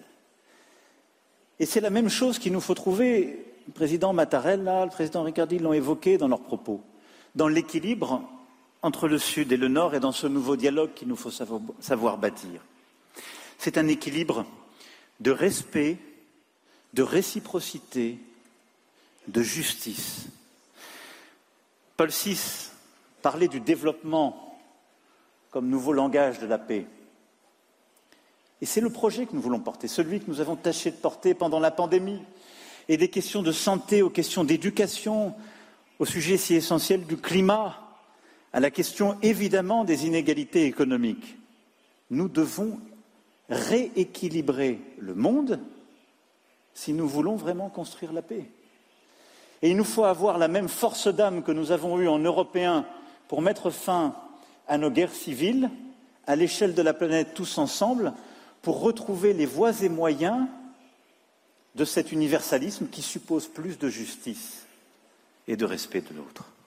À cet égard, et pour accompagner nombre de ces projets en matière de santé, d'éducation, de climat, et l'agenda que nous voulons bâtir, qui est celui, au fond, de l'investissement solidaire, j'ai besoin de vous. Et votre rôle est absolument essentiel. Je ne vais pas prolonger euh, mon propos plus loin. Il est largement imparfait et résolument incomplet, et je l'assume. Mais au fond, j'ai voulu, euh, puisque vous m'en avez offert l'opportunité, à un moment si grave pour notre continent et pour nous tous, vous dire que il y a un projet humaniste possible. Et pour ce projet humaniste, qui est à réinventer, les religions, les grandes familles philosophiques ont un rôle essentiel à jouer. Car ce projet humaniste reposera sur le respect de chacun, la justice, la reconnaissance et le courage. Et je terminerai sur cette vieille valeur. Il faut beaucoup de courage pour vouloir la paix, pour la préserver ou pour la restaurer. Et les vrais courageux sont là. Il faut beaucoup de courage. D'abord le courage de l'imagination. Vous l'avez admirablement dit, Andrea. Parce qu'imaginer la paix en temps de guerre, c'est le plus grand des impensables. Mais il faut le courage pour tenir la paix dès qu'elle est possible, d'une forme d'intranquillité. Je vous disais que la paix était impure, elle est toujours intranquille. Parce que bâtir la paix, c'est toujours accepter la part de l'autre. Et donc je ne sais si c'est un cri qu'il nous faut, mais je pense qu'il nous faut à coup sûr une tâche lente de chaque jour, mais indispensable. Et il nous faudra pour cela beaucoup de courage. Mais je sais que nous en sommes capables. Ce courage de bâtir la paix et en quelque sorte de vivre toujours à sa frontière. Je vous remercie.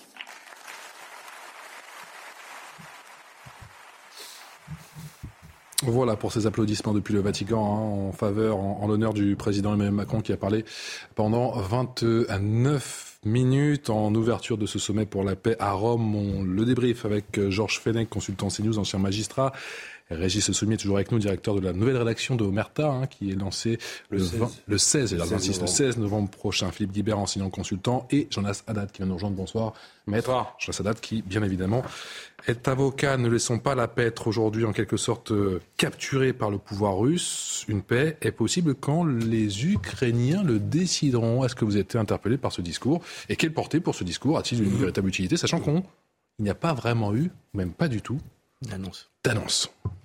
Non, je crois que les dix premières minutes du discours étaient consacrées à, dire en creux la difficulté des négociations de paix entre l'Ukraine et la Russie, et que le reste du discours était euh, un discours assez général sur l'universalisme, son lien avec les religions, son lien avec la France, euh, et qu'il était destiné à la communauté euh, catholique qui l'écoutait.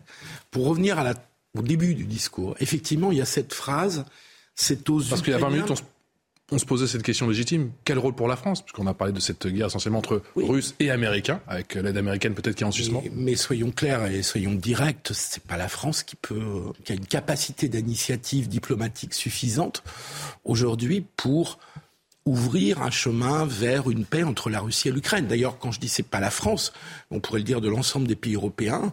Il y a aujourd'hui seule la Turquie a réussi à organiser des discussions entre les belligérants. Donc euh, c'est pas une critique de dire ça, c'est simplement un constat qui renvoie aux questions qu'on abordait juste avant le début du discours du président qui est quelle est la, quelle est la stratégie de Zelensky? Parce qu'Emmanuel Macron dit finalement, la paix, c'est les Ukrainiens qui en choisiront le moment. Et à mon sens, il a tout de même raison. C'est-à-dire que euh, on ne peut pas demander aux Ukrainiens d'accepter un rapport de force. Euh, Zelensky lui-même est dans une stratégie qui est complexe. L'Ukraine est quand même une démocratie, c'est pas la Russie, hein, euh, qui est une dictature bien verrouillée. Et donc Zelensky doit incarner la résistance ukrainienne à la volonté d'hégémonie russe et à la volonté de, destruction de l'Ukraine par qu'il soit économique, énergétique ou, militaire.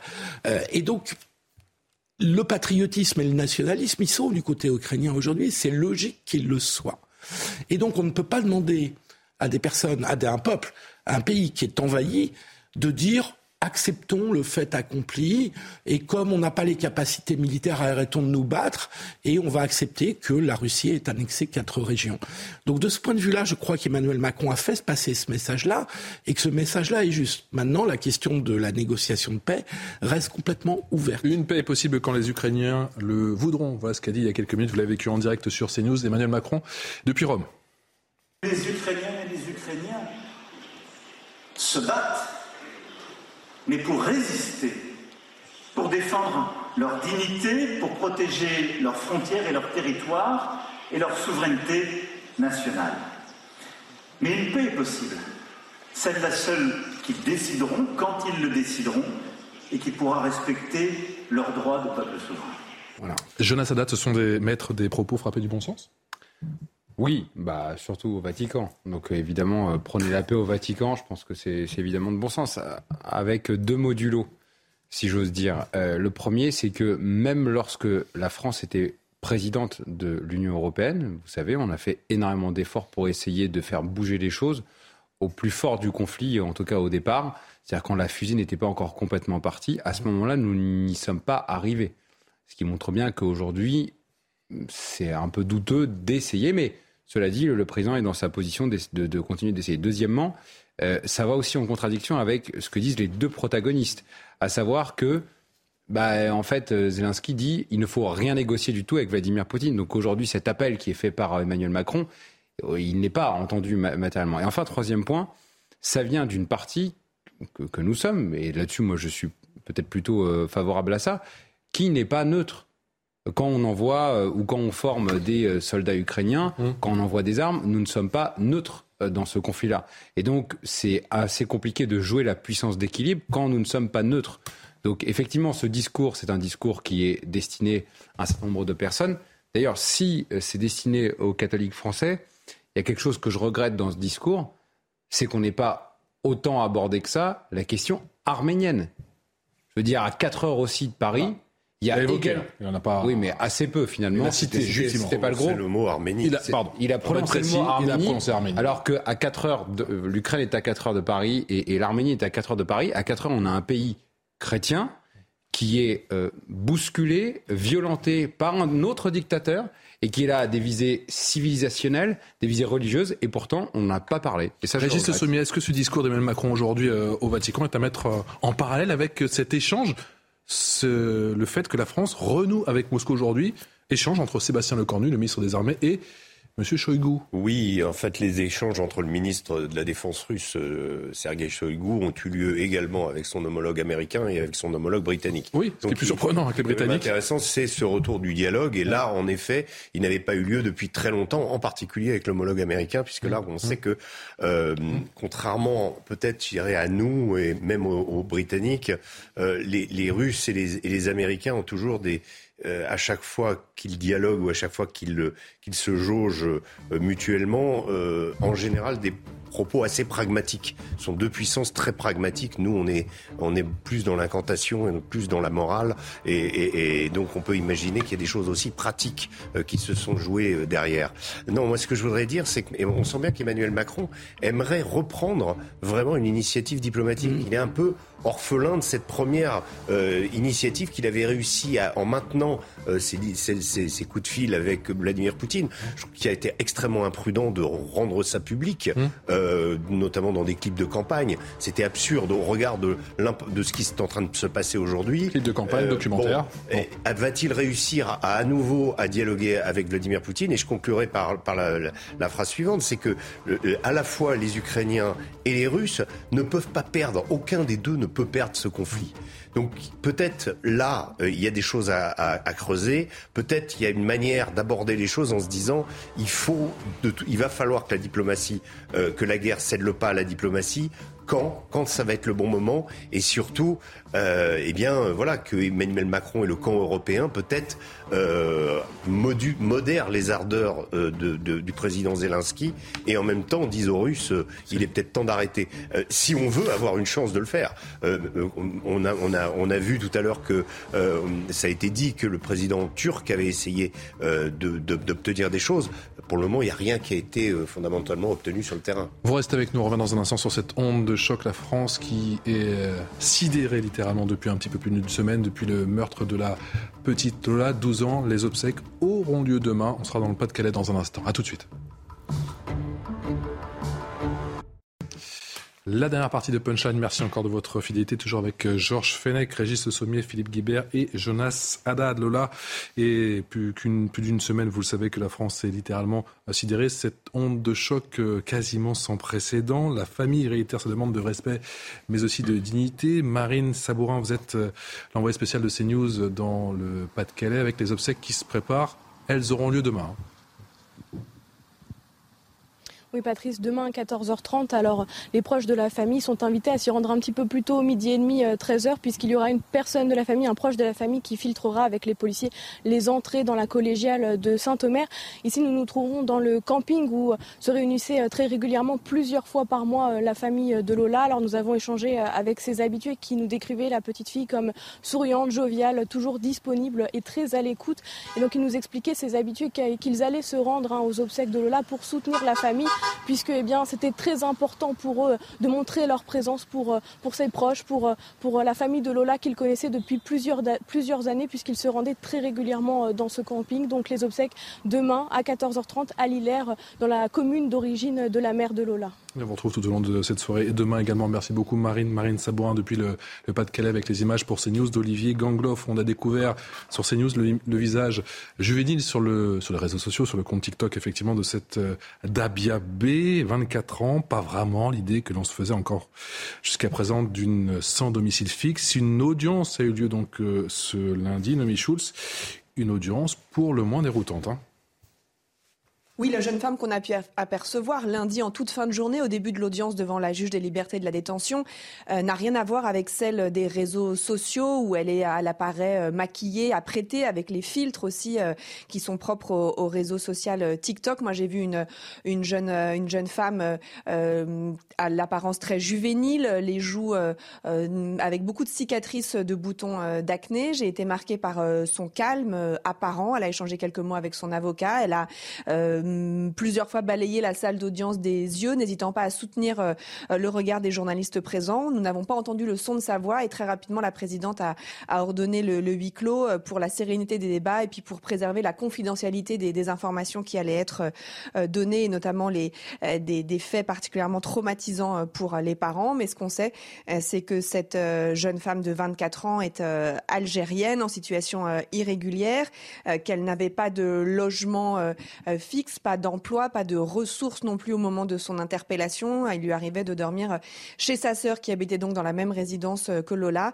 Euh, cette suspecte était entrée euh, en France euh, légalement en 2016 avec un titre de séjour étudiant. Elle a dit aux enquêteurs avoir passé un CAP restauration, mais ce titre de séjour n'avait pas été renouvelé en 2019. Elle était donc en situation irrégulière depuis.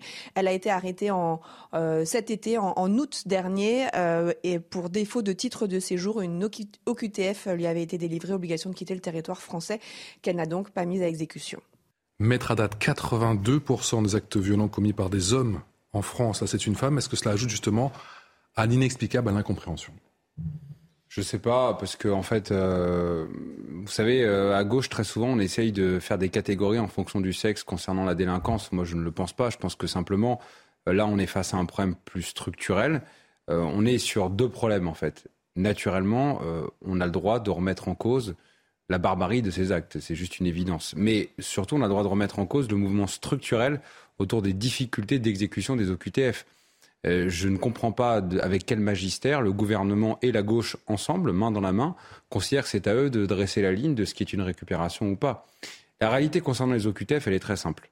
C'est que depuis des années, à Marseille, à la gare Saint-Charles, quand il y a deux jeunes filles qui sont tuées, euh, lorsqu'il y a le père euh, catholique, le prêtre catholique qui est tué en 2021 en Vendée, là, dans le cas de Lola, et d'ailleurs cette semaine encore, vous avez eu, j'ai noté, une magistrate au tribunal de Créteil, tentative de viol de la part d'un Algérien de 23 ans qui était sous le coup d'une OQTF qui n'était pas exécutée. Ce vendredi, vous voyez, comme quoi il n'y a rien de raciste ou, ou d'islamophobe dans ce que je vais dire, puisque ce vendredi, l'imam Chalgoumi lui-même, donc un, religieux musulman, a été euh, l'objet d'une tentative de meurtre par un Algérien qui faisait le coup, euh, qui était sous le coup d'une OQTF. Donc si à un moment on se pose pas la question de savoir s'il n'y a pas un problème avec l'immigration légale, c'est qu'on n'y comprend rien. Et je terminerai par là. Lorsque, et on a tous vu ces images, Michel Zecler, vous vous souvenez, ce producteur de musique, est frappé assez violemment par, les, par la police. Mhm. Le gouvernement, le gouvernement s'en empare et dit on a un problème de violence policière, on va donc faire des états généraux de la sécurité et on en tirera des conclusions. Ce que je demande de façon assez simple, c'est qu'il y a des faits qui se succèdent de façon vraiment euh, structurelle, qui démontrent qu'il y a un problème avec l'immigration illégale dans ce pays, qui fait que structurellement, il y a certaines personnes qui, ne respectant pas leur obligation de quitter le territoire français, en plus, se permettent d'être des délinquants gravissimes pour des meurtres euh, ou des actes de barbarie. Et donc, il faut de la même manière des états généraux de l'immigration pour mettre tout ça sur la table et se dire que lorsqu'on rentre dans un pays, lorsqu'on euh, lorsqu'on ne respecte pas son OQTF, évidemment qu'on a un problème structurel d'immigration. On se pose toujours la question de la conséquence de la délinquance. Est-ce qu'il faut récupérer, est-ce qu'il ne faut pas récupérer? Moi, je pose la question des causes de cette délinquance. Bien évidemment, les gens vont dire, mais peut-être que si elle avait été euh, française, vous n'auriez pas posé cette question. Mais oui, mais euh, faisons en sorte, au moins, de faire en sorte que des gens qui sont des criminels, qui n'ont rien à faire sur notre territoire, ne soient pas dans notre territoire. C'est pas raciste, c'est pas islamophobe, c'est juste se poser la question de savoir comment on fait pour régler ce problème. Si ce gouvernement, son rôle, c'est juste de mettre des gouttières, moi, je pense que ce n'est pas son rôle. Georges Fenech, il va être compliqué pour euh, l'administration judiciaire de rester hermétique à la pression de l'opinion publique. La, justice euh, est quand même protégée hein, par un statut. Euh, la justice a l'habitude aussi d'essayer de se soustraire effectivement à, cette opinion. Mais enfin, l'opinion est là. je, crois que c'est surtout le, gouvernement qui aujourd'hui ne pourra plus échapper à, la pression d'opinion. En fait, je pense que le gouvernement est dos au mur cette fois-ci après cette, cette affaire criminelle et le, le prochain projet de loi sur l'immigration qui nous est annoncé mmh. euh, par Gérald Darmanin devra répondre effectivement par des actes euh, urgents qu'il faut prendre aujourd'hui, des mesures, des moyens pour non seulement juguler l'immigration clandestine, bien entendu, mais aussi lutter contre ceux qui sont sur notre sol de manière clandestine. Je crois que là, cette fois-ci, le, gouvernement doit agir et agir avec efficacité. Moi, je voulais rajouter à, ce que dit Georges et ce qui a été dit euh, par Benjamin tout de suite, c'est que, en fait, on voit cette statistique 20% des OQTF qui sont euh, réalisés. Depuis janvier. Euh, voilà. L'idée, c'est vraiment d'inverser cette statistique. Et, je me base par rapport à ce qu'a dit Gérald Darmanin et ce qu'a dit Olivier Véran également, c'est-à-dire qu'ils ils, estiment qu'il faut que 100% de ces... donc le gouvernement est le dos au mur. Il va falloir qu'il fasse quelque chose. On ne va pas pouvoir rester en disant, ah ben non, on ne peut pas parce qu'il y a euh, une, euh, une, dizaine de juridictions qui nous empêchent et qui retardent, etc. Il va falloir réformer quelque chose pour faire en sorte que la courbe s'inverse. Moi, je dis juste 10 secondes, c'est que le gouvernement ces derniers temps nous dit on n'a jamais fait autant d'OQTF et on fait mieux que nos voisins européens. J'ai juste un chiffre. En 2012, on faisait 22% d'expulsion des personnes qui avaient l'OQTF. Et aujourd'hui, on en fait à 6. Donc on est passé de 22 ah, eux, ils disent à 20, depuis janvier en tout cas. Donc on bah sera revenu du temps de Nicolas Sarkozy, avec peut-être cette politique du chiffre qui a été euh, critiquée à l'époque ah oui, la politique euh, sous Nicolas Sarkozy, la politique du chiffre en matière de police et de justice n'a pas été une, euh, un succès phénoménal. Donc, non, mais je, la question est d'avoir une politique pénale et une politique de sécurité qui soit cohérente et qui soit efficace. Et là-dessus, je suis d'accord qu'on attend le gouvernement à cette tâche. Et qu'en matière d'immigration, il faudrait prendre le problème plus globalement. Euh, ça mériterait un autre débat. Je suis quand même pas sûr que cette affaire tragique-là soit le meilleur moyen d'entrer dans le sujet. Ça se dispute tout de suite. Merci à tous les quatre. Elliot Deval, bonne soirée.